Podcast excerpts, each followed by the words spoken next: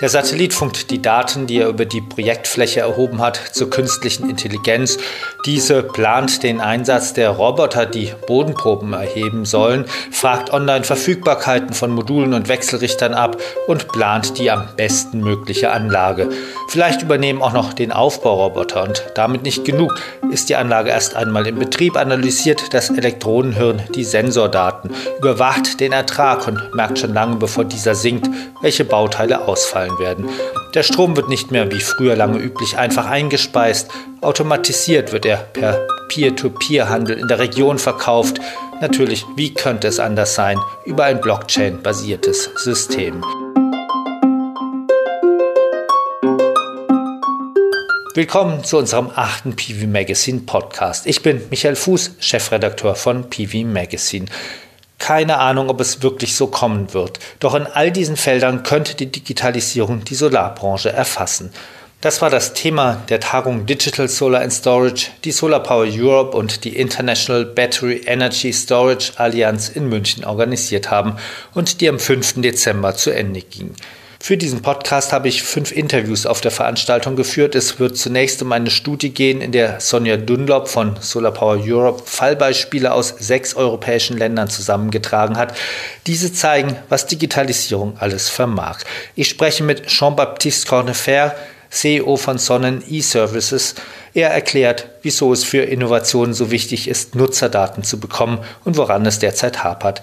Dafür ist ja eigentlich das Gesetz zur Digitalisierung der Energiewende zuständig, das unter anderem den Smart Meter Rollout regelt. In Deutschland ist das ein Reizthema. Wir schauen es uns mit dem neuen Head of Digital des Bundesverbandes Solarwirtschaft noch einmal an.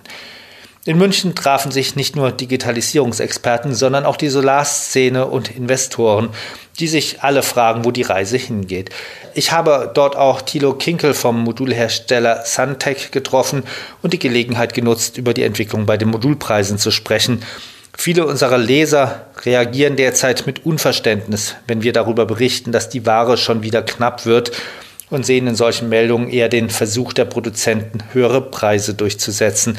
Thilo Kinkel wird uns erklären, wohin die Module derzeit verkauft werden. Außerdem erklärt am Ende des Podcasts Guido Agostinelli vom IFC, das ist die International Finance Corporation der Weltbank, die Herausforderungen und die Qualitätssicherung in Emerging Markets.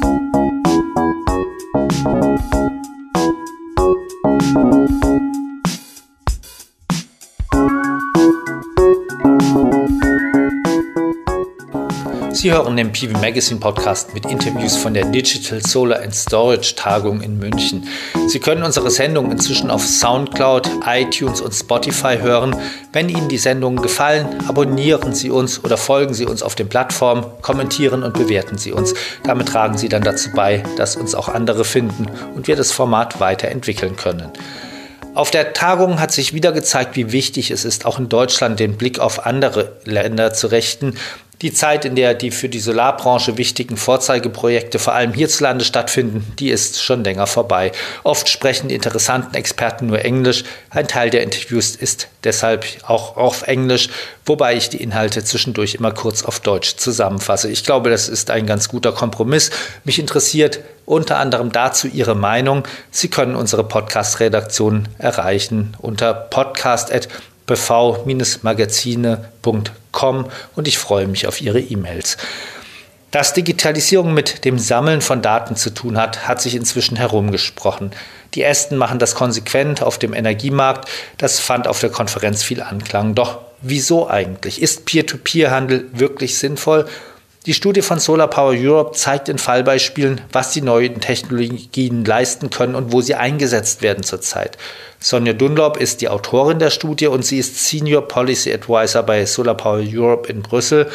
Bevor ich zu diesen Fragen komme, habe ich Sie aber zunächst gebeten zu erklären, was sie unter Digital Solar eigentlich versteht. I know digital is in many ways a big buzzword, right?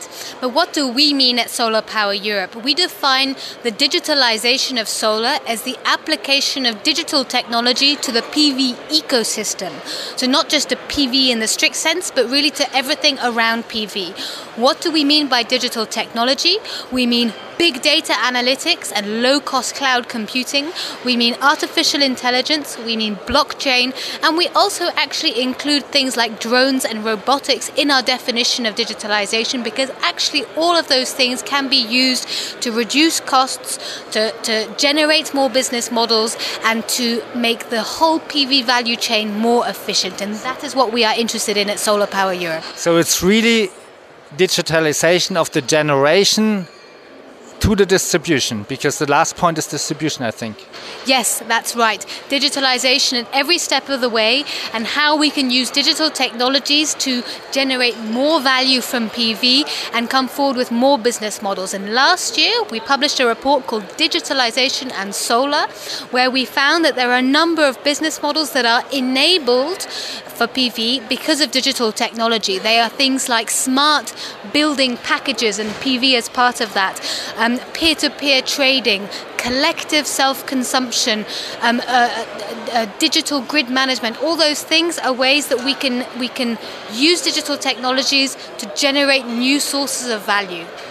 Also ich habe Sonja erstmal gefragt, was eigentlich Digital Solar, abgesehen davon, dass es sich toll anhört, denn wirklich meint. Und sie sagt, es geht darum, wirklich Digitalisierung im Ökosystem, im Ökosystem von Photovoltaik zu betrachten. Und das heißt, das bedeutet sowohl in der Erzeugung, beim Bau von Solarkraftwerken, bei der Wartung von Solarkraftwerken. Es kann zum Beispiel auch der Einsatz von Drohnen oder die Planung von Drohnen sein. Da gab es übrigens auch ein Start-up, das sie hier präsentiert hat auf der Tagung zu diesem Thema bis hin zur Verteilung natürlich, wo es dann darum geht, wie man eben die Energiepakete durchs Netz bringt.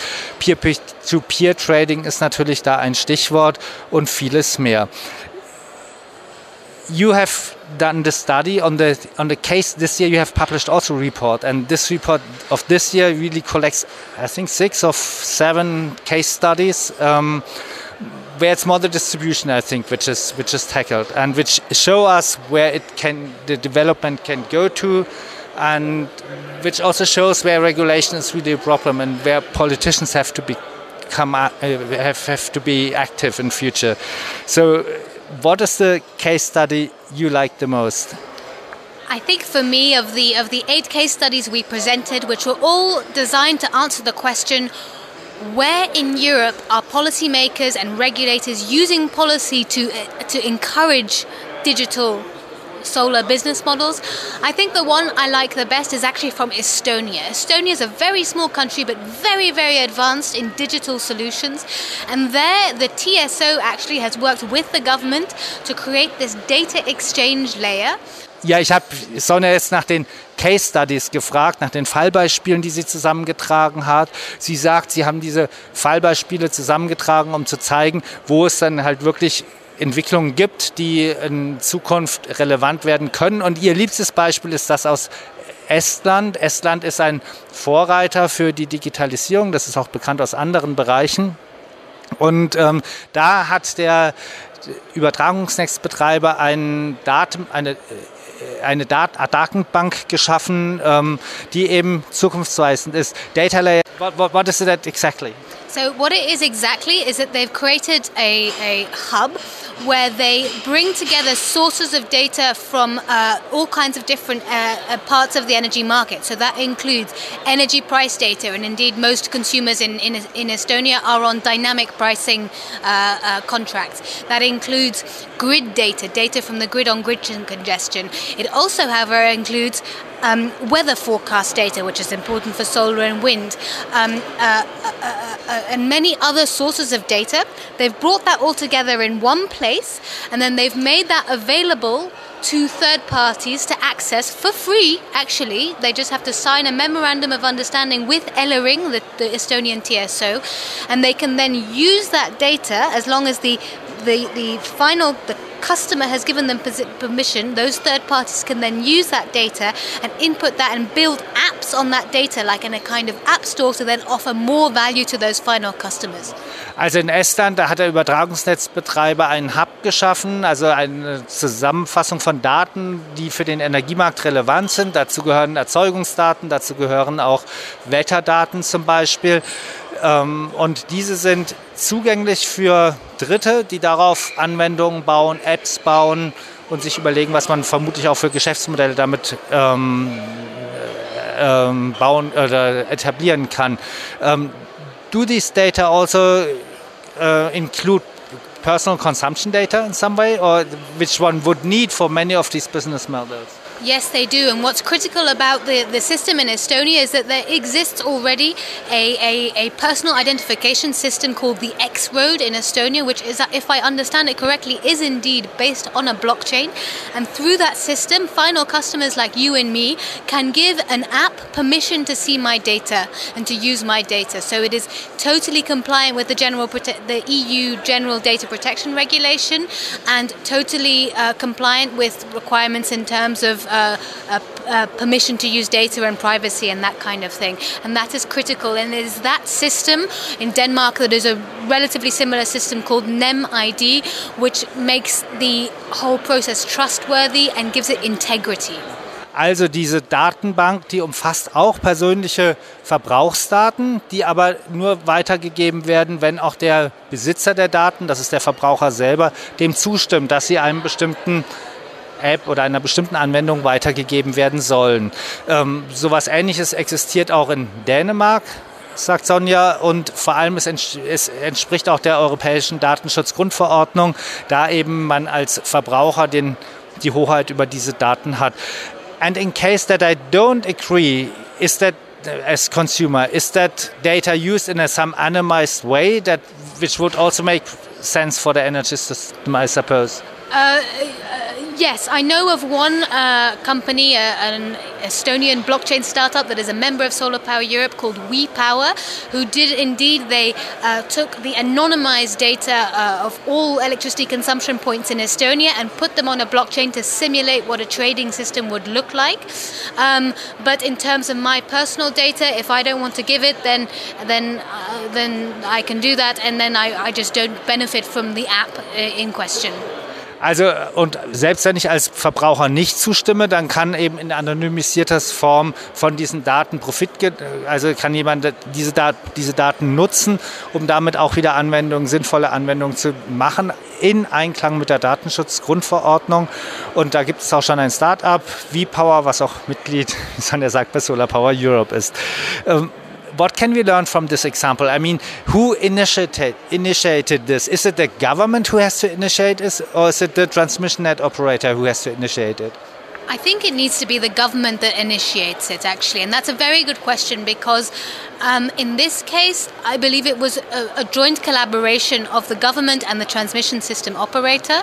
And essentially the transmission system operator is hoping to offer this as a service to other countries. But one of the points we make in the report is that it is not necessarily the TSO that is the best placed body to play this role. So we think national governments energy ministries should be uh, should be essentially saying we want such a data hub in our country and we are happy for any neutral third party to provide that service.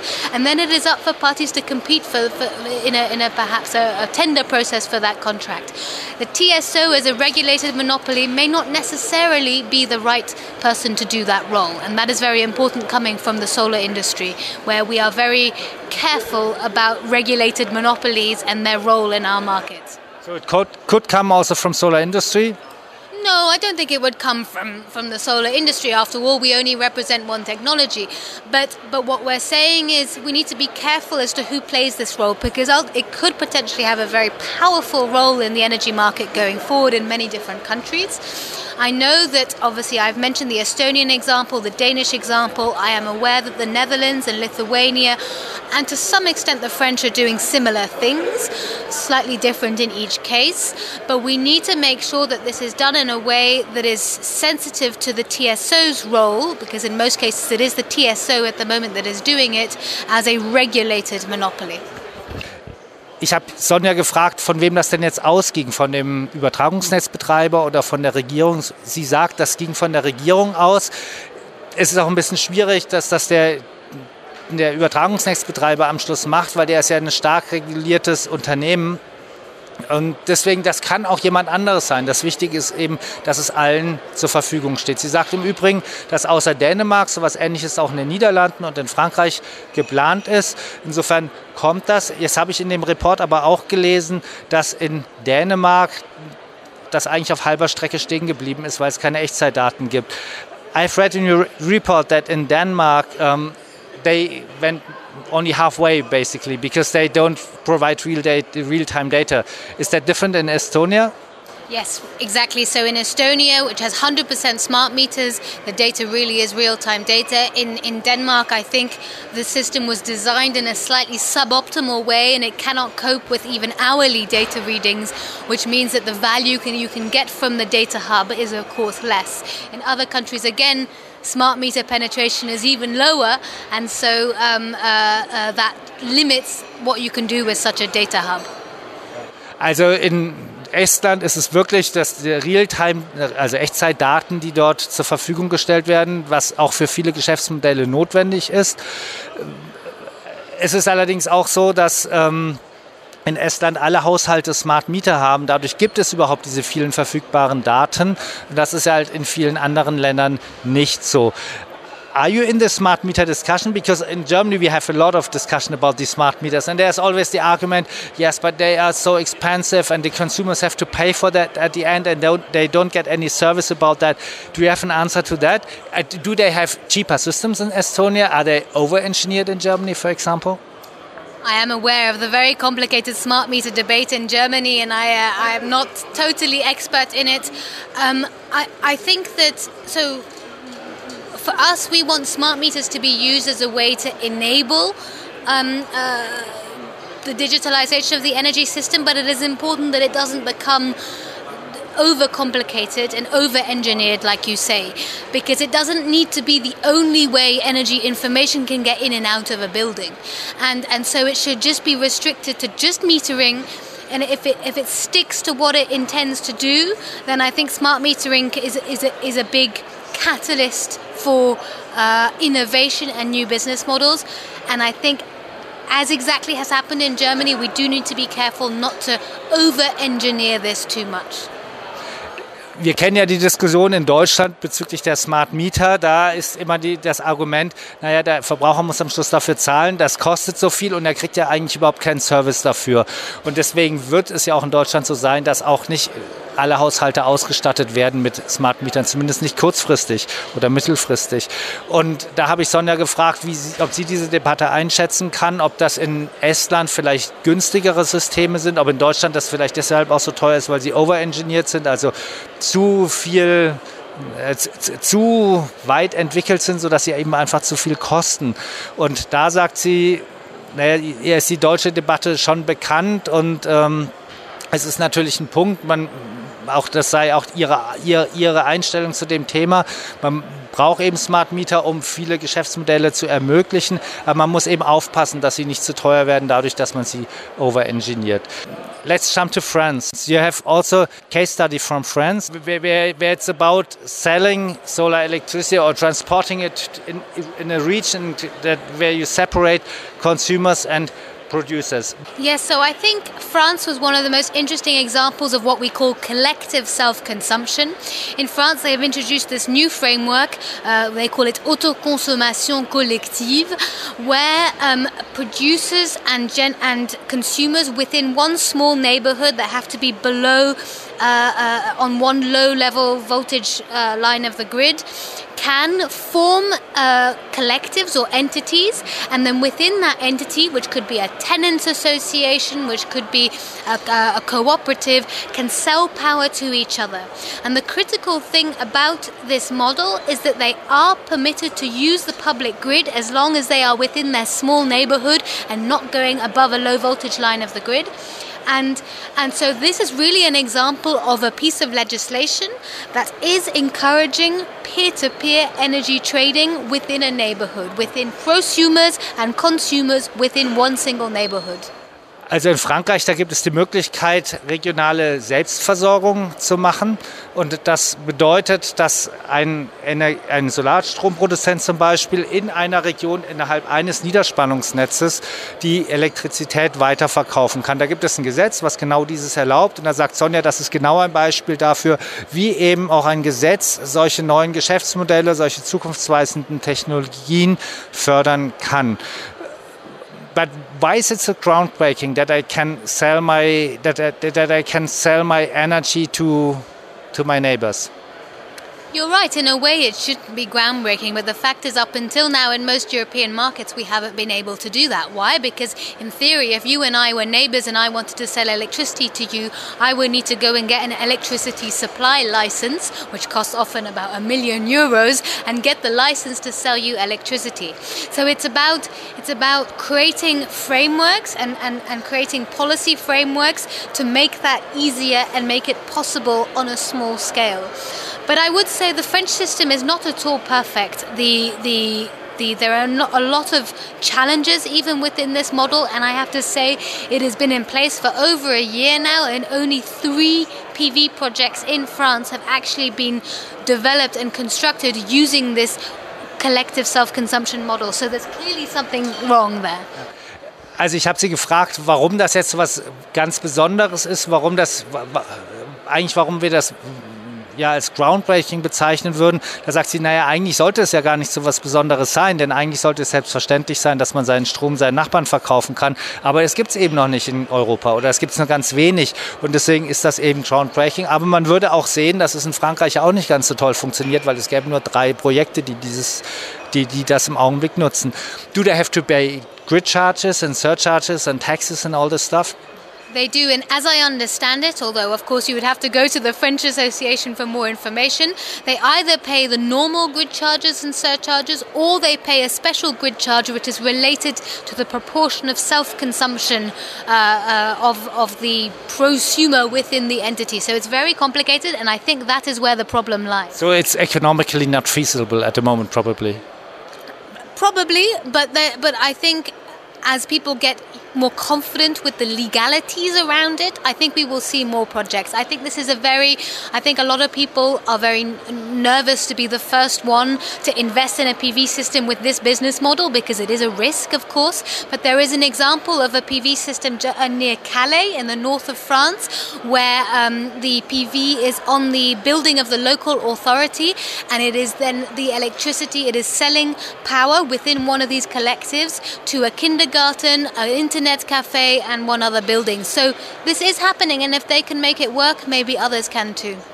Also ich habe jetzt gefragt, wie denn die Randbedingungen sind, ob denn in diesem Fall die Netzgebühren bezahlt werden müssen, die Umlagen, die Abgaben. Und er sagt Sonja, ja, das muss bezahlt werden. Es liegt so ein bisschen an dem französischen System, wie es bezahlt werden muss, eventuell anteilig an dem Eigenverbrauch, der dann am Schluss wirklich besteht. Aber das ist natürlich eines der Probleme was natürlich auch dazu führen kann, dass es wirtschaftlich einfach noch nicht tragfähig ist. Aber sie ist trotzdem guter Dinge, dass wenn sich das, wenn, wenn sich dieses Gesetz ein bisschen mehr im Bewusstsein festsetzt, wenn man sich daran gewöhnt, dass es dann auch mehr solche Projekte gibt.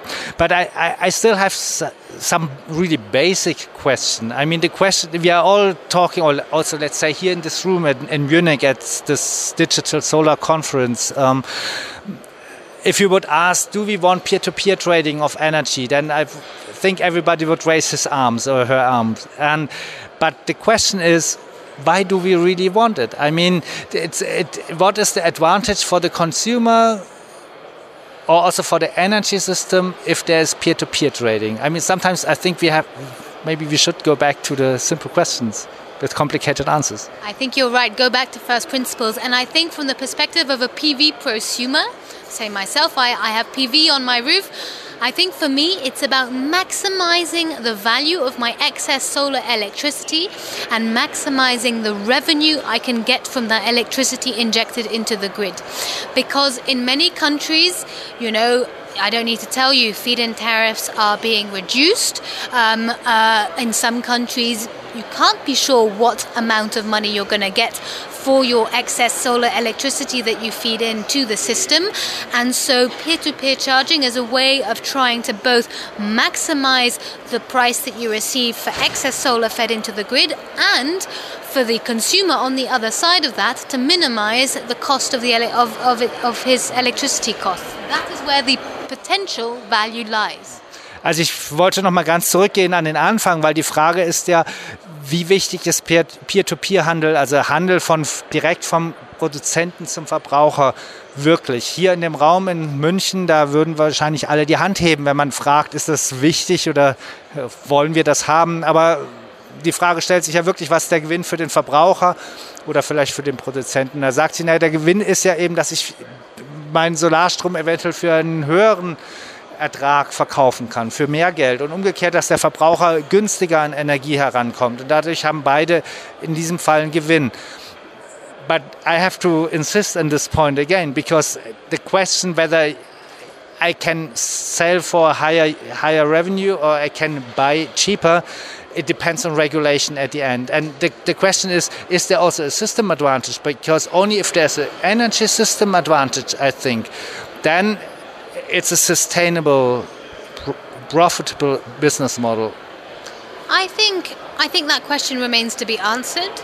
And I think if you look at the most advanced example of peer to peer electricity trading in the world, which is actually in New York City in the United States, the Brooklyn microgrid, I think there the local DSO, which is ConEd, um, is is watching this with interest, and clearly they are they have specifically allowed this project to go forward because they think at some point it could have some value for them. So I think there is something to learn there. I think ex- exactly how all of these projects interrelate with the DSOs is yet to be answered. But I think it is worth thinking about how technology and blockchain technology in particular can decentralize transactions within, within the energy market and ultimately decentralized transactions work well with decentralized generation and that is what we represent as solar. Also ich wollte da nochmal nachhaken, weil die Frage ist ja, es kann jetzt ein Gewinn für den Einzelnen sein, für den Verkäufer und für den Käufer, wenn wir Peer-to-Peer-Trading haben. Aber das ist, die Preise werden ja alle durch Regularien bestimmt. Und die Fra Frage ist deswegen dahinter, ob es denn auch wirklich ein Gewinn für das Energiesystem ist, ob es sozusagen einen Mehrwert für das Energiesystem hat, wenn wir so Energie handeln. Weil nur dann ist es meiner Meinung nach wirklich ein nachhaltiges Geschäftsmodell, was Zukunft hat. Und da sagt Sonja, ja, das ist eine Frage, die wirklich auch noch beantwortet beantwortet werden muss. Aber dafür kann man auch nach New York gehen. Da gibt es das, da ist man am weitesten mit dem Brooklyn Microgrid. Ähm, und da wird wirklich genau geguckt, was das für Effekte auf den Verteilnetzbetreiber hat und wo da Mehrwerte sein können. When you look at, let's say, this experimental or new developments, then we also have to mention one case study in your study and your report. It's in UK. It's about a sandbox system. What what is going on there? So there, the regulator in the UK, Ofgem, has decided to use this sandboxing technique, which is actually from the fintech sector, and it is very simple. It is essentially where the regulator says, for a specific project in a specific location for a specific amount of time, the normal rules don't apply, and the regulator says this project can innovate and break those rules, and we will not penalize them. In UK, da hat der Netzbetreiber es ermöglicht, dass man so ein, oder hat, äh, schafft Experimentierfelder. Da kann ich eben einen Antrag stellen, dass ich für ein bestimmtes Projekt von bestimmten Regularien ausgenommen werden will, um eben zu testen, was damit passiert, was für Geschäftsmodelle sich damit entwickeln lassen und wie das geht. Ähm, But what does this example in UK tell us about which regulations is, is, it important to have exceptions for, for example? So, for each project, it will be different regulations that are essentially lifted. But what it does, and this is also something that was uh, uh, used in the in the United States, is that it gives startups and innovators space to breathe and space to to to demonstrate their technology. And and in fact the project that we mentioned in the report in the UK is a fantastic project of PV being put on a social housing estate so housing for poor people in one of the most deprived poorest parts of London where then using blockchain the different people in that social housing estate were allowed to buy and sell electricity to, to and from each other even if it was all happening they didn't understand the technology um, uh, uh, and they weren't active in it. But blockchain was used to reduce the amount these um, people in their social housing were paying for their electricity using PV on their very roofs. And that is the kind of project that is really exciting because it is both saving energy, uh, uh, um, solving energy poverty, it's, it's putting the energy transition into place, and it is using digital technology in a really, really innovative way. Also ich habe gefragt, was es denn für Ausna was für Ausnahmen man denn braucht von den Regularien, um zukunftsweisende Projekte zu machen. Da sagt sie, naja, das hängt natürlich vom Projekt ab und es ist von Fall zu Fall unterschiedlich. In England war es eben so, dass es ein Projekt ist, wo auf einem Hausbau von einem sozialen Wohnungsbau, wo wirklich äh, ärmere Bevölkerungsgruppen leben, eine Solaranlage installiert wurde und dann eben die Möglichkeit geschaffen wurde, dass dieser Strom direkt an die Bewohner verkauft werden konnte, so dass es sowohl diesen Effekt hat, dass man eben mal schaut, was das im Energiesystem macht, aber eben auch einen Profit bringt für die, eben die Bevölkerung, die dort lebt. Und dass wir genau solche Projekte brauchen, die, um sozusagen, um, um, die, um neue Modelle zu entwickeln und uns anzuschauen, wo das Ganze hinführen kann und vor allem, was eben der Vorteil der Digitalisierung sein kann.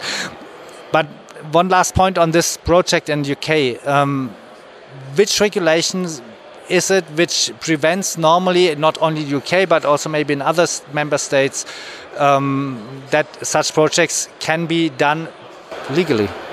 I'd say in that case it was really two main regulations. It was regulations around the requirement to have an electricity supply license in order to sell power to a final customer, which in here was exempted, was lifted and also a regulation about use of the public grid because actually this project involved multiple buildings across an area in London and of course uh, in reality they used the public grid uh, to, to transfer the electricity from one to the other and they were permitted to do that I believe at little or no cost so it's those kinds of regulations that were exempted but the the the the, the person to really ask would be Verve the startup that was really involved in, in putting that into practice?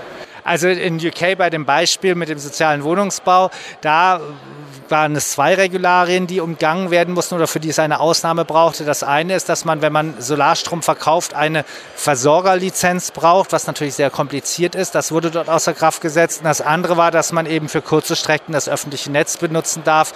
Aber das hat ein Start-up gemacht, Verve and da müssen wir natürlich genau, wenn wir es genau wissen wollen, müssen wir da nachfragen. So, to come to the end, this is this, what we really like also that other member states would really allow that you can do this, let's say, sandbox experiments. Yeah, I am not aware of any other country in Europe where the regulator thinks openly and thinks outside of the box, as we say in English, about allowing uh, projects to go ahead and to break the rules. And I really encourage other regulators um, uh, uh, here in Germany, in France, in Belgium, in, in Slovakia, and Croatia to think about using this technique to just encourage innovation in their country. Because I think it's very, very simple and it's proven to be effective. And, and ultimately we need a bit of flexibility with the rules in order to be able to progress in this space because energy is very very heavily regulated and rightly so. But we also need to make sure that that regulation does not stop innovation Also es sind genau solche Experimentierfelder, die eben Solar Power Europe und Sonja fordert, also empfiehlt auch für andere Länder, dass die erlaubt werden, dass die Regulatoren solche Ausnahmen machen, weil Regular, Regularien sind zwar sehr wichtig, gerade im Energiesystem, aber es ist eben auch wichtig, dass die neue Entwicklungen nicht behindern. And one final point we are still looking for more examples from across Europe on how policy has been used to encourage digitalization. So, if any of the listeners to this podcast have any other ideas, please get in touch and I can consider uh, inputting that into the report as new case studies. Und Sonja sagt, sie freut sich natürlich, wenn hier von den Zuhörern jemand interessantere Projekte kennt oder vielleicht selber macht, sich bei Solar Power Europe meldet, weil es wird weitere Reports geben, wo eben weitere solche Case Studies, Fallbeispiele zusammengetragen werden, von denen wir lernen können und die eben auch helfen, Regierungen, würde ich jetzt mal hinzufügen, Regierungen zu überzeugen, sowas zuzulassen. Und wir von PV Magazine, wir schreiben natürlich auch immer gerne darüber. Thank you very much, Sonja. Thank you very much.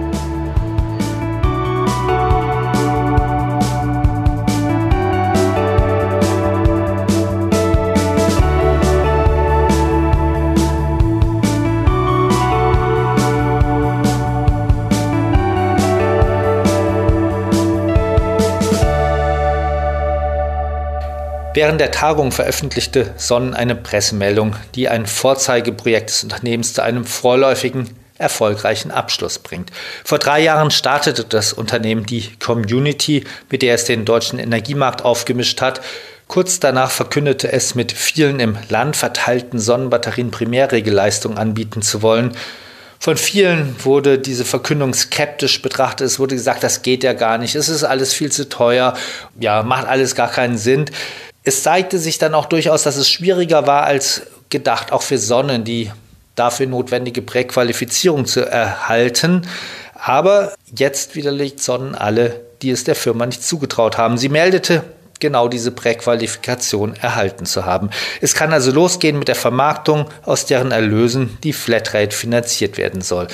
Damit dürfte das einer der Beispiele sein, wo am meisten verteilte Anlagen gesteuert werden müssen. Also es ist ein Paradebeispiel für die Digitalisierung. Auf der Tagung habe ich mit Jean-Baptiste Cornefer gesprochen. Er ist Geschäftsführer der Sonnentochter Sonnen E-Services, die die Community und die Flatrate abwickeln. Auf dem Podium der entsprechenden Diskussionsveranstaltung beklagte er wie viele anderen anwesenden Experten, dass man die Daten nicht bekommt, die man für innovative Geschäftsmodelle braucht. Ich wollte von ihm wissen, welche Daten er eigentlich wofür gerne haben möchte. Ich denke, wichtig ist zu erklären, was man mit den Daten macht. Ja? Und die, die, die Leute unterstützen die Energiewende. Ja? Das heißt, wenn man sagt, die Daten werden genützt, um Flexibilität in der dezentrale Verteilungsnetz gewährleisten, dann ist es eine plausible Erklärung. Ja? Und man muss diese Daten in einem äh, standardisierten Art bekommen. Ja? Das heißt, egal, der Kunde kann sich entscheiden, soll äh, Sonnen ihm die eine Lösung anbieten. Es kann auch E.ON oder Coneva sein. Wichtig ist, dass der, die, die Daten standardisiert ankommen. Ja? Und dass man der Kunden erklärt, wo, genau wofür werden diese Daten benötigt. Aber welche Daten denn? Ähm, die Daten über den äh, Energieverbrauch in Echtzeit ist, was uns ähm, fehlt im Moment. Ja? Und ja, der Smart Meter äh, kommt ja, nach x Jahren, ich will nicht mehr mal zählen. Und ähm, was, da werden auch Daten gespeichert. Da mir interessiert, wofür die gespeichert werden. Ja? Und wenn der Smart Meter kommt, auch in, in Haushalten, die jetzt Mitglied der Sonnen-Community sind, da bekommen Sie nicht die Daten? Wir bekommen die Daten, aber wir sind in einer dezentralen Welt, der in Realtime oder in Echtzeit funktioniert. Ja? Wir brauchen auch die Daten, sodass wir äh, an der Herausforderung der neuen Energiewelt auch gewachsen sind. Ja? Und das sind Echtzeitdaten über Verbrauch, über PV-Feeding, über Batterie und so weiter. Das heißt, im Moment ist es noch keine Echtzeit, was man bekommt? Im Moment ist noch kein echten Echtzeit. Und aber wenn ich dies in der Mitglied der Sonnencommunity werde und auch ein Speichersystem und eine Solaranlage habe, dann installieren Sie ja Zähler. Darüber bekommen Sie dann ja die Daten, oder? Genau, und das ist das Komplexe daran, ja, oder das Aufwendige daran, ja, das erhöht im Prinzip die Kosten dafür. Es wurde auch über die Datenschutzrichtlinie gesprochen. Ähm, inwiefern die Datenschutzrichtlinie im Moment ein Hemmnis ist, die neue, dass man diese Daten bekommt und gibt es Lösungen, wie, die, wie das vereinbar wäre oder ist?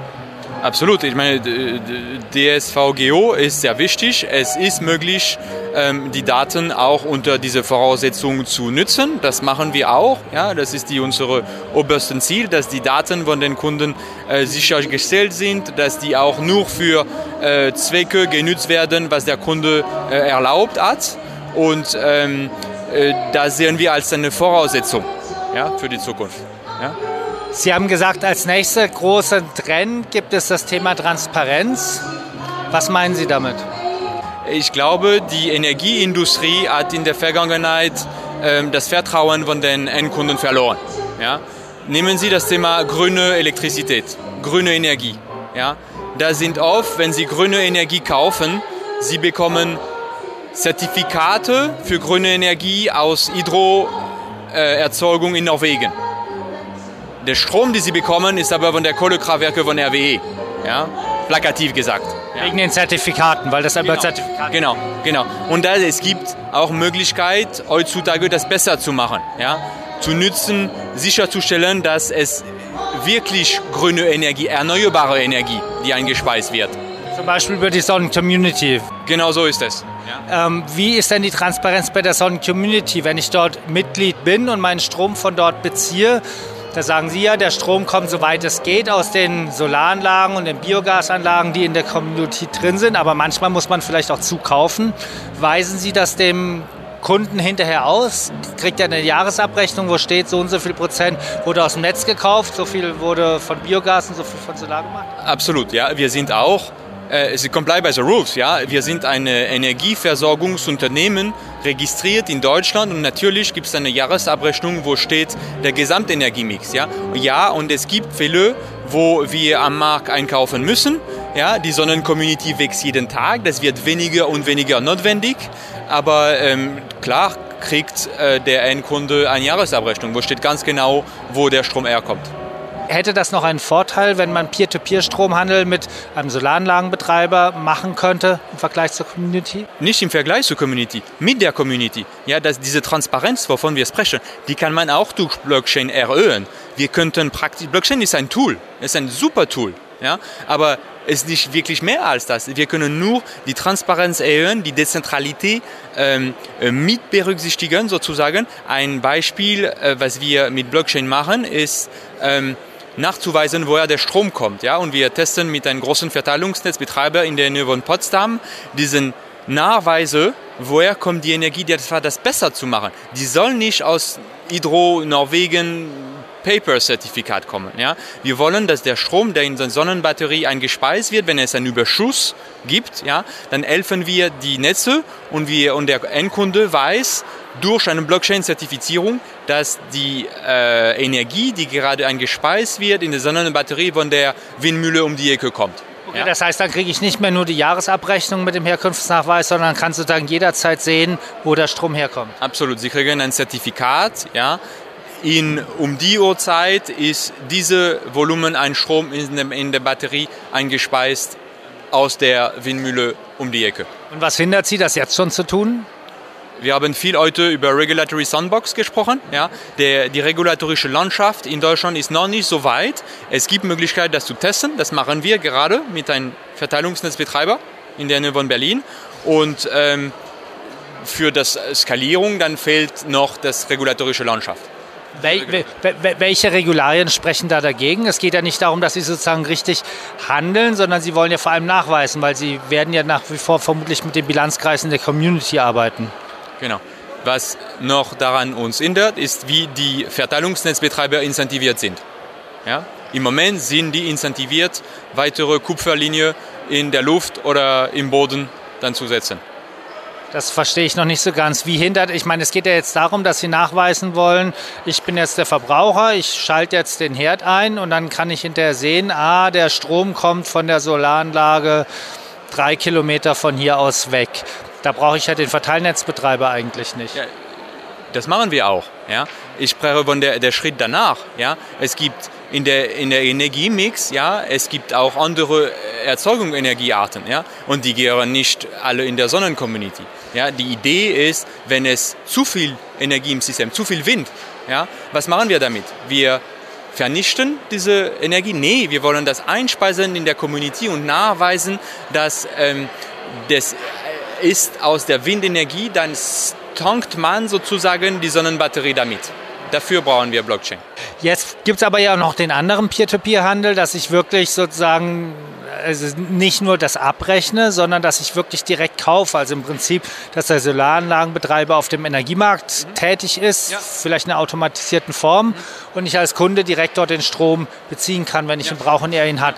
Sehen Sie da noch einen Vorteil gegenüber der Community? Für diese Use von Blockchain nicht unbedingt. Ja, weil will der Kunde das wirklich darum kümmern? Wenn jemand sich wirklich darum kümmern will, ja. Aber im Prinzip der Prosumer, der ist im Kontroll, der will sich aber nicht wirklich kümmern, ähm, dass er mit einem Messstellenbetreiber, mit einem Verteilungsnetzbetreiber, mit, mit äh, einer Energielieferanz alles zu koordinieren. Das ist in Deutschland und in viele andere Länder super kompliziert. Ja? Das ist der Vorteil der Sonnen Sonnencommunity. Das ähm, machen wir alles für der, für, für der Kunde. Wenn, wenn Firmen ja, oder besondere Kunden äh, sich darum kümmern wollen, das können wir ermöglichen. Das ist nur ein, ein Tool. Vor allem, Sie haben ja das Pooling, was ja eigentlich sinnvoll ist, weil wenn die eine Anlage nicht liefert, kann die andere liefern. Das ist genau. ja ein Vorteil im Gegensatz zum Peer-to-Peer-Handel. Absolut, ja. Und das ist diese Einfachheit, ja, und dieses ist in der in der Fachjargon, das heißt Portfolio-Effekt, bringen wir mit den Sonnen-Community, ja. Und wir nutzen Blockchain, ja, und Peer-to-Peer-Transaction, um ähm, die Transparenz zu erhöhen, ähm, wo er kommt, Energie, wenn zusätzlich gebraucht wird. Eine wichtige Voraussetzung für viele der digitalen Geschäftsmodelle bei der Vermarktung des Solarstroms, der Speicherflexibilitäten und der Netzsteuerung sind die Daten, die mit Smart Mietern erhoben werden. Wie diese erhoben werden, regelt in Deutschland eigentlich das Gesetz zur Digitalisierung der Energiewende. Doch ob das wirklich so ist, ist die große Frage. Matthias Böswetter saß auf dem Podium. Er sagte dort, dass die bisherige Digitalisierungsstrategie nicht weiterführt. Er hält seit kurzem die neu geschaffene Position Head of Digital beim Bundesverband Solarwirtschaft. Ich habe ihn gefragt, was er mit seiner Aussage genau gemeint hat. Also sie führt vor allem nicht weiter gemessen an ihrem Anspruch. Die Idee war ja, ähm, die Digitalisierung der Energiewende von der Erzeugerseite auch her voranzutreiben. Das heißt eben beim Prosumer auch anzusetzen. Aber ähm, in dem Prozess wie das dann tatsächlich aussieht, ist man einen sehr stark Hardware- und sicherheitsfokussierten Ansatz gelaufen. Und ähm, das führt jetzt äh, dazu, dass Technologien, die es ermöglichen, ähm, die dezentral produzierte Energie auch wirklich dezentral zu verwerten und zu verarbeiten und ähm, dem Prosumer auch, auch eine Datenhoheit zu geben ähm, über seine Energiedaten, dass das halt technisch wie auch regulatorisch schwierig ist diesem Gesetz zur Digitalisierung der Energiewende geht es ja vor allem um das Smart Meter Rollout, was ja jetzt wirklich auch vermutlich anlaufen wird. Was muss jetzt noch dazu kommen, damit dann neue Geschäftsmodelle möglich sind oder etwas, was Sie sich vorstellen? Ähm, also wir hoffen, also hoffen ganz wertneutral, dass es äh, die Marktreife im ähm, ersten Quartal 2019 geben wird. Die Bedingung ist ja eben, dass äh, drei äh, Geräte, also drei Smart Meter Gateways zertifiziert werden. Das sind ja nicht die Smart Meter, muss man auch nochmal unterscheiden. Und äh, dann wird es, glaube ich, darum gehen, ähm, in welchem Rahmen man Parallelstrukturen auch entwickeln darf, inwiefern, man äh, improvisieren darf, ähm, weil so sehe ich von der technischen Seite her keine Möglichkeit, ähm, Geschäftsmodelle aufzuziehen. Parallelstrukturen wozu? Äh, zu Smart Meter, Smart Meter Gateway. Also es geht halt zum Beispiel um Fragen wie, ähm, wie kriegen wir Blockchain-Anwendungen parallel äh, drauf. Ähm, wollen wir die Frage bitte nochmal machen? Parallelanwendungen, wozu? Was meinen Sie damit? Ja, Im Grunde geht es äh, darum, dass wir äh, zwei getrennte Datenströme haben. Zwei, da, also wir haben Hahn und Wahn und äh, ähm, Home Area Network. Ähm, da haben wir halt einfach, einfach das Problem, ähm, können wir es nochmal machen. Parallelstrukturen, wozu? Was meinen Sie damit? Ähm, bei Parallelstrukturen meine ich eigentlich eher, ähm, dass wir einerseits die Hardware und die Infrastruktur als ein sicheres Rückgrat nutzen, einerseits, aber sehen, was wir darüber hinaus noch machen können. Also wie können wir zum Beispiel sicherstellen, dass die Daten nicht einfach nur ähm, dann beim Messstellenbetreiber landen? Ähm, wie ähm, können wir sicher gehen, dass die Daten, die halt durch die Erzeugung und natürlich den Verbrauch auf ähm, der Home Area Network Seite in irgendeiner Weise weitergegeben werden können, verarbeitet werden also können. Also wenn ich als Besitzer sozusagen beschließe mit der Firma, der will ich irgendwas ermöglichen, dass ich der Firma meine Daten geben kann. Das geht im Moment nicht? In, in der Form nicht, nein. Warum geht das nicht? Wer besitzt denn die Daten nach dem bisherigen Gesetz? Das ist halt äh, der Messstellenbetreiber äh, und das ist in der Regel äh, der äh, Netzbetreiber. Matthias Böswetter will nun mit dem BSW dafür werben, dass Digitalisierung nicht nur notwendig ist, sondern dass Photovoltaik ein Innovationstreiber für eine, wie er sagt, angemessene Digitalisierung ist. Wenn man die verteilte Erzeugung der Solaranlagen nämlich nicht berücksichtigt, kann man leicht in die falsche Richtung rennen, wie ja auch einige Beispiele jetzt zeigen.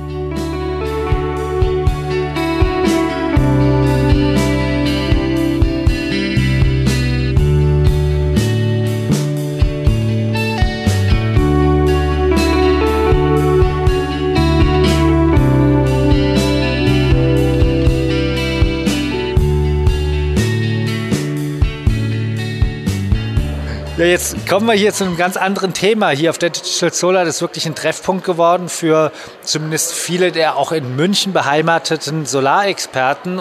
Und gestern standen wir hier zusammen mit den deutschen Vertretern von drei großen asiatischen Modulherstellern. Und ich habe die Frage gefragt, die wir auch oft von Leserbriefen bei uns auf der Plattform hören, nämlich wenn wir über den, darüber reden, dass ja es vielleicht schon wieder eine Mangelsituation bei den Modulen gibt, ist das nicht nur wirklich Marketing von den Modulherstellern, die eben damit die Preise wieder etwas nach oben bringen wollen. Und weil die Frage ist ja, warum soll es denn einen Mangel geben? Wir hören immer von dem Markteinbruch in China, wir hören von den großen Produktionskapazitäten. Es hört sich erstmal unlogisch an.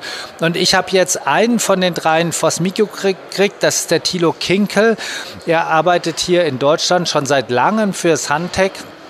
Und ähm, Herr Kinkel, Sie sagen auch, die Modulpreise ziehen wieder an. Was sind das denn für Mechanismen, die da wieder wirken? Wer kauft denn die Module? Es muss doch viel zu viele geben. Gut, das, das möchte ich gerne kommentieren, Herr Fuß. Also die Situation hat sich seit Mai letzten, äh, Mai diesen Jahres, Ende Mai diesen Jahres natürlich drastisch geändert gehabt. Es gab tatsächlich diese Änderungen in den Einspeisetarifen in China, was dazu geführt hat, dass viele Unternehmen, die eigentlich Pläne hatten, äh, Anlagen zu bauen in China, die verschoben hatten. Und zwar ziemlich lange, und zwar in das, in das Zeitfenster ähm, der, des letzten Moments der Realisierung. Und das ist in, in diesem Falle des Q4 2018. Das heißt, die kaufen gerade jetzt alle noch die Module für die Projekte, die im Prinzip bis zum Ende Mai bewilligt waren. Das ist genau genauso, und zwar überwiegend Top-Runner-Projekte. Äh, Projekte. Top-Runner, das sind heißt die Projekte, die mit Hochleistungsmodulen bestückt werden müssen. Das heißt alles Mono, Mono-Perk oder, oder ähnliche Produkte sind jetzt zurzeit sehr stark nachgefragt. Einen zweiten ähm, also Einfluss, den es gab, warum die Nachfragesituation so an, sich angespitzt hat, ist, dass natürlich ein, Teil der kleineren Hersteller, zweite, dritte Liga, auch Kapazität aus dem Markt genommen hat. Die hat also nachdem dann im Mai, Juni diese Verkündigung kam, auch wieder äh, te teilweise ihre Fertigung eingestellt oder äh, zurückgefahren aufgrund der zurückgehenden lokalen Nachfrage. Und nicht alle haben jetzt auch wieder gestartet. Und dann zusätzlich gab es noch weiteren Effekt, das ist jetzt spezifisch auf Deutschland bezogen, der Effekt, dass eben politische Äußerungen dazu führen, dass sich ein Markt anheizt. Also in Deutschland baut jetzt auch gerade jeder. Genau, viele in Deutschland haben sich jetzt kurzfristig entschieden, äh, ihre Projekte, die in Q1 geplant waren, jetzt doch in Q4 zu realisieren, aufgrund der Entscheidung des Energiesammelgesetzes oder der ausstehenden Entscheidung, sozusagen jetzt noch rasch versucht, äh, ihre Projekte doch ins Q4 zu verlagern. Auch in Deutschland gab es und in Europa überhaupt den Trend, erstmal nach dem Antidumping, äh, nachdem Antidumping gefallen war im September, ziemlich lange zu warten, bis sich Preise stabilisiert haben. Auch das ist nachvollziehbar, weil man eben erwartet, dass sich der Marktpreis äh, einspielt. Ist ja auch passiert. In wenigen Wochen ist der Marktpreis äh, deutlich runtergegangen, aber dann irgendwann entsteht ein Zeitdruck, auch die Entscheidung zu treffen. Und dieser Zeit, dieser, dieser Entscheidungsfindungsprozess ist sehr unterschiedlich und manchmal wird er bis zum letzten Moment ausgereizt. Und im Moment muss man sagen, ist die Situation, dass bei bestimmten Produkten schon deutliche Engpässe gibt, dass die Verfügbarkeit nicht mehr vorhanden ist in Europa und dass auch in Q1 die Verfügbarkeit Verfügbarkeit weiterhin limitiert ist. Aber ich wollte gerade sagen, jetzt könnte man ja ganz clever sein, die müssen jetzt realisieren, die müssen jetzt bauen, dann wird aber nächstes Jahr muss es ja eigentlich runtergehen, weil wir haben ja diese großen Produktionskapazitäten. Die kleineren, die, warum, also warum sollten die dauerhaft aussteigen? Ich meine, die können halt relativ flexibel hoch und runter fahren, je nachdem, sie, die müssen eigentlich die Materialkosten hauptsächlich bezahlt bekommen. Es muss also viel Kapazität geben und wir haben diesen kleineren Markt. Also warum bricht nächstes Jahr der Preis zusammen? Also die Einschätzung für, um den kleineren Markt, also wenn Sie speziell auf China dort äh, hin verweisen, dann muss man sagen, es ist ein bisschen schwierig einzuschätzen, wo genau der Markt sein wird. Die letzten Schätzungen, die wir haben, lagen in der Vergangenheit bei 40, aber wir haben ja zuletzt in, in Berlin auf dem äh, Forum Neue Energienwelt auch gehört, dass die Einschätzung von Inverterherstellung deutlich größer ist, also über 50. Ähm, wir gehen davon aus, dass sich das in den äh, unteren 40 Gigawatt Bereich wieder einpendeln wird, auch im nächsten Jahr. Zudem wird es eine neue Förderung geben für spezifische Segmente im, lokalen Markt. Also es wird durchaus wieder Förderung geben für Dachsegmente, speziell Eigenverbrauchs- ähm, und auch Residential-Segmente in China. Und das wird auch wieder neue Nachfrage erzeugen. Also wir sind da durchaus optimistisch im, im ersten Halbjahr. Und dann ist, glaube ich, sogar die erste Deadline schon wieder im Juni. Und bis Juni ist es immer noch spannend, weil auch in den ersten drei Monaten eine Nachfrage existiert aus anderen Märkten. Erstmal aus Europa weiterhin mit den Mengen, die jetzt nicht mehr realisiert werden können in Deutschland oder auch schon Mengen, die im, äh, im, im, also vernünftig geplant war für dieses Quartal, äh, die aus äh, neuen Märkten entstehen, die jetzt entstanden sind, wie Spanien und Portugal, Niederlande, bleibt der Bedarf auch weiterhin hoch.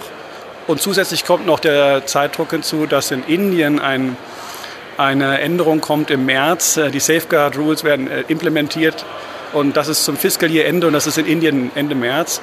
Das heißt, da ist auch nochmal ein Druck da. Jetzt das heißt, vor Ende März wird stark in Indien gebaut? Sehr stark. Also, die Austrag, also ich bin, würde mal sagen, allgemein kann man sagen, dass alle asiatischen Hersteller, also die chinesischen Tier-One-Hersteller, ein sehr starkes Orderbook haben, das auch durchaus von, von dem indischen Markt getrieben ist. Muss man denn Angst haben, dass der Preis nachhaltig wieder steigt auf das Niveau jetzt, was wir jetzt vor einem Jahr hatten oder sowas? Das glaube ich nicht, dass die Marktpreise sich wieder so stark steigern lassen, aber ich denke schon, dass sich der Marktpreis wieder etwas äh, erhöht aufgrund der Nachfrage. Spez wir sehen es jetzt schon ganz spezifisch im Moment für die monokristallinen Produkte, aber wir sehen auch etwas Preisentwicklung nach oben bei den polykristallinen Produkten. Ein ganz anderes Thema. Wir sind hier ja auf der Digital Solar. Was interessiert Sie an der Digital Solar? Wir waren jetzt dieses Mal dabei, weil wir uns dafür interessieren, wie diese Speicherwelt sich weiterentwickelt, wie die, die Geschäftsmodelle aussehen werden, die sich künftig etablieren in Europa. Wir wollen natürlich auch wissen, welche, welche Trends in Europa ähm, kommen und wie sich das auf unser Geschäft auswirkt. Und ich glaube, die positive Nachricht, die wir hören können, ist, also der Solarzug ist nicht mehr aufzuhalten, er rollt. Die Schwierigkeiten, die wir gehört haben, liegen eher in den Regularien, dass die politischen Frameworks noch nicht dafür existieren, ganz neue Geschäftsmodelle zu kreieren mit Speichern. Äh, und auf, aber da, da entstehen auch die ersten Piloten. Aber in Summe, glaube ich, die beste Nachricht, die die wir heute hörten, ist, dass, wenn man das anschaut aus EU-Sicht, eigentlich klar ist, dass die Zubauziele und die Commitments, die man gemacht hat in Paris in der Vergangenheit, deutlichen Zubau verlangen. Ich glaube, das letzte große, äh, die letzte große Ankündigung kam aus Frankreich. So, das heißt, man, man kann sich darauf verlassen, dass der Solarmarkt in Europa weiter steigt.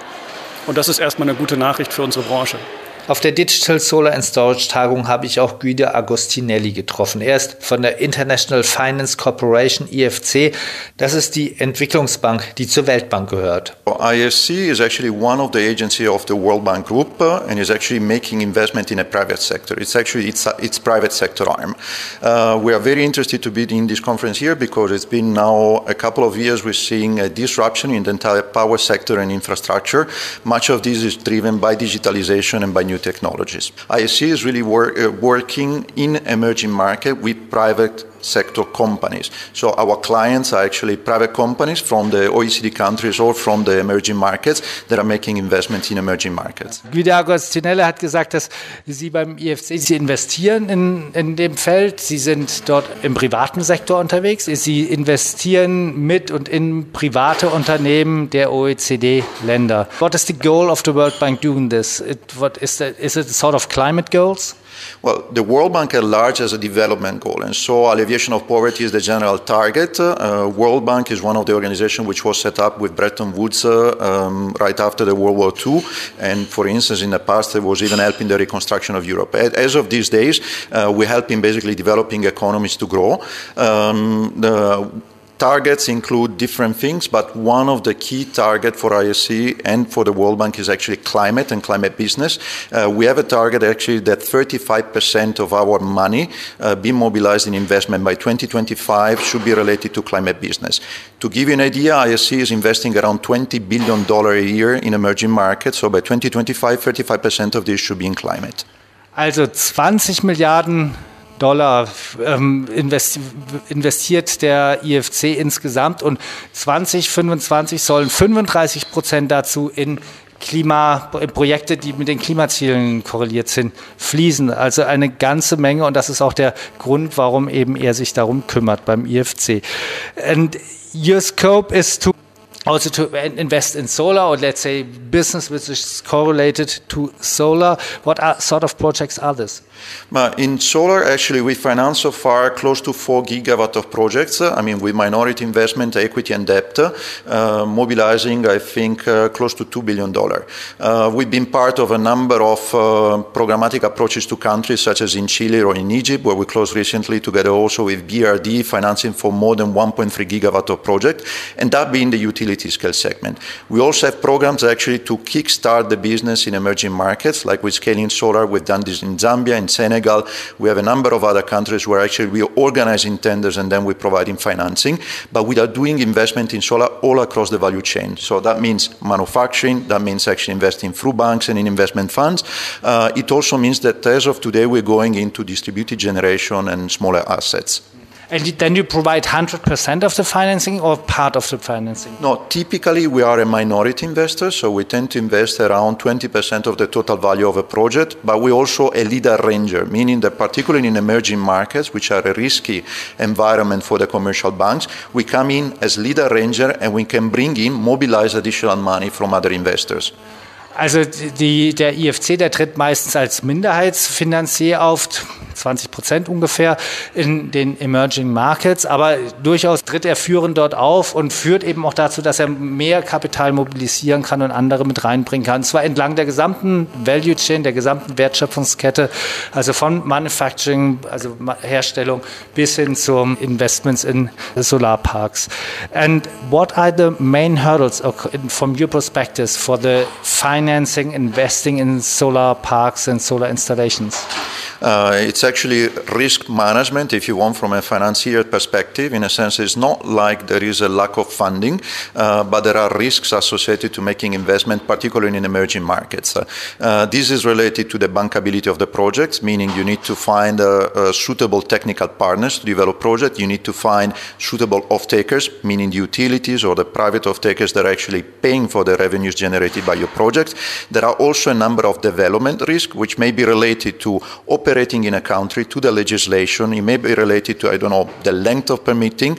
And then there might be issues which are just, uh, just uh, related to, for instance, the uh, technical development of the project. You know, finding suitable sites. Uh, you can imagine what happens if you're trying to develop, um, you know, a very large utility scale project uh, uh, with a government in, um, in, in, in, a, in a country which is new to these businesses, they will typically give you concession on areas which are not really suitable for PV project development because you know it's area not used for agriculture. Typically, these are rocky areas. They are uh, they require uh, adequate geotechnical studies. The risk related to the development of this site is typically something you really have to manage. Also ich habe ihn gefragt, was denn die größten Hürden sind für die Investments in Solarinstallationen, Solarparks und Solarinstallationen. Und er sagt, es ist vor allem das Riskmanagement. Es gibt viele, viele verschiedene Risiken, die da auftreten können. Das können legal, also Jurist, Vertragsrisiken sein. Es können, kann sein, dass es sehr kompliziertes Gelände ist, in dem installiert werden muss. Und ähm, yes, what, what is your part in the risk management and do you bring forward particularly this part? Yes, well, actually, this is precisely our role. In a sense, uh, um, ISC, as well as other multilateral financial institutions with a development goal, uh, we tend to be the first uh, doing these projects in countries. So our role is essentially the one of creating markets, uh, and we are the first to, to basically uh, take this type of risk. It's not like uh, we are providing concessional money, but we're taking higher risk that other commercial bank will be doing. We set the example, and the other will follow. Und an dieser Stelle, sagt wieder Augustinelli, tritt die, die, tritt die Weltbank oder vielmehr das IFC wirklich ein, weil sie sozusagen als Erste in die Märkte gehen, die Märkte entwickeln, auch höhere Risiken bereit sind zu übernehmen als andere Investoren und Banken. Und dadurch wollen sie das Thema nach vorne bringen. And uh, what about quality control? Is that some important issues what you are also involved in? Also, do you take part in the quality program and audits of the components of the installers or the EPCs or of the companies which are uh, doing the installation? Uh, yes, and actually quality is to a good extent a headache, particularly in the current environment where you know that the prices are going down very fast. Because on one end we want PV to become cheaper and cheaper because we want to scale it faster. One of the first things you tend to compromise then if you have to reduce your cost in an aggressive manner as we've seen today is that you start to compromise in quality. As a bank we are removed from this uh, issue or from controlling this, uh, this issue directly because it's actually mainly in the hands of the EPC, of the technical partners, and the developer. We're just a lender. But we know that this is an issue, and so we're putting in place a number of measures to actually ensure that the project we're investing are uh, taking care of quality. Also das ist ein Punkt, der ist natürlich wichtig und den will auch der IFC, IFC reinbringen. Jetzt ist es allerdings so, dass eher die Investoren die Aufgabe haben, die Qualitätssicherung zu machen und nicht die Bank selber. Und deswegen werde ich ihn jetzt gleich fragen, wie denn der IFC das macht. How is that then that you try to improve the quality or the risk management or the quality control, which is the task of the investors, as you said? Uh, so, as, as, an investor, ultimately you are, you are the one with the last word on whether you want to finance a project or not. So, you try to use this leverage at the beginning to establish a set of rules and technical requirements and technical specifications. Uh, but you know, uh, quality risk is related actually to two things. One is uh, to the investment you make in at the very beginning, and this is strictly technical. Uh, but then there is also the question of operations, maintenance, and support. And this relates also to the bankability of your suppliers and whether they're going to stay in business moving forward. So you consult them also? Uh, we also consult and We advise actually our developers and our EPC on you know which type of uh, risk they should manage, how they should approach this. Uh, but it's a process of negotiation, and more often than not, we're getting pushback. And I have to say, this is a problem in certain areas, particularly in emerging markets where uh, business is developing in a very aggressive manner. Take, for instance, the cases of India, of Chile, or Sub-Saharan Africa, where we're trying to impose quality requirement, but uh, we can get pushback uh, from developers who may look for additional sources of funding that are not so strict in terms of quality requirements. Also das machen Sie so, indem Sie das ist eben die typische Bankability-Diskussion, dass Sie eben Regeln aufstellen oder Kriterien aufstellen, die man als Investor erfüllen sollte. Und Sie beraten natürlich auch. Are there some short advices how to select modules? I mean, that's also not only a topic for emerging markets, but also for established markets like here in Germany. Well, I think that this is becoming very difficult in a current environment because, as you know, for instance, take the last quarter, the prices have been decreasing very rapidly. In such a situation where profitability is put at stake, even the top suppliers are actually being pushed to try to use cheaper materials or to try to, you know, save on cost. This doesn't necessarily mean that the quality has to go down, but it means that, for instance, you necessarily have to implement quality assurance and quality control at the moment of production, at the moment of purchasing, shipping, and uh, uh, when the modules are actually coming. The installers cannot do because they are too small. Installers can often not do, but that's why also you're trying to do uh, systematic approaches. Well, okay, and indeed there is an issue in a sense that one thing is ensuring quality assurance, uh, quality at the level of utility scale plants where you can easily pay a technical advisor, I don't know, fifty thousand to hundred thousand dollar to help you on quality. Another thing is with small installation. You know, I mean, a ten thousand euro system or even a five thousand euro system basically will not be able to pay its quality assurance. In this respect, it's very important that the industry as a whole develop standard and processes that can ensure quality. Also ich habe ihn gefragt, wie nochmal nachgehakt, wie das denn wirklich geht mit den Qualitätskontrollen und ob er Tipps hat, wie man dann auch Module selektieren kann. Das ist ja nicht nur ein Thema für die Emerging Markets, sondern auch ein Thema für etablierte Märkte wie, Märkte wie hier in Deutschland. Und er sagt, ja, das ist eben das Übliche. Man kann Audits machen, kann die üblichen Tests machen, wenn man eben Komponenten aussucht. Das ist natürlich eher was für die Größen Anlagen und die größeren Investitionen. Bei kleinen Anlagen geht das eben nicht und deswegen ist eben die Industrie gefragt, Standards zu entwickeln, denen man dann auch vertrauen kann. Let's come to the topic of the conference today. It's the Digital Solar Conference, so it's all around digitalization. What are you interested in this digitalization? Why is it important for your topic? Well, um, one of the bread and butters for ISC is actually investing in infrastructure projects. And uh, infrastructure projects are literally being disrupted by uh, new and emerging technologies. Uh, and uh, much of this is actually related to digitalization. I mean, this goes uh, from, you know, transport to cities to energy. Uh, in energy, one of the things which we are particularly interested in is actually the shift from utility scale solar plant and a centralized system to a distributed generation system, which actually will be uh, mainly driven by digitalization technologies because transactions will become a lot smaller and will have to happen at a distributed level. Also ich habe ihn gefragt, was denn sein Interesse an der Digitalisierung ist. Das ist ja das Thema der Konferenz, auf der wir uns hier gerade treffen. Und er sagt, ein Teil der, der ein, ein, ein Zweig des IFC interessiert sich ja eben auch für Infrastrukturprojekte, Investments in Infrastrukturprojekte. Und da ist ganz viel mit Energie gekoppelt. Und da geht es eben genau um diese Digitalisierung, auch um das, die Themen, die wir heute hier gehört haben, wie man eben handelt, Energie handelt, wie man das mit kleineren Akteuren macht. Thank you very much. Thank you, it was a pleasure. Das war unser achter Podcast, dieses Mal mit Interviews von der Digital Solar and Storage Tagung in München, die Solar Power Europe, der Europäische Solarverband und die International Battery Energy Storage Alliance organisiert haben. Wir sind interessiert daran zu erfahren, wie Ihnen der Podcast gefallen hat. Schreiben Sie Ihre Meinung in die Bewertungsfenster bei SoundCloud, iTunes oder Spotify oder wo immer Sie uns hören oder schicken Sie uns eine E-Mail an podcast@ pv-magazine.com. Wenn er Ihnen gefallen hat, liken Sie uns auch, dann werden wir von anderen leichter gefunden. Ich verabschiede mich für heute, danke fürs Zuhören und bis zum nächsten Mal.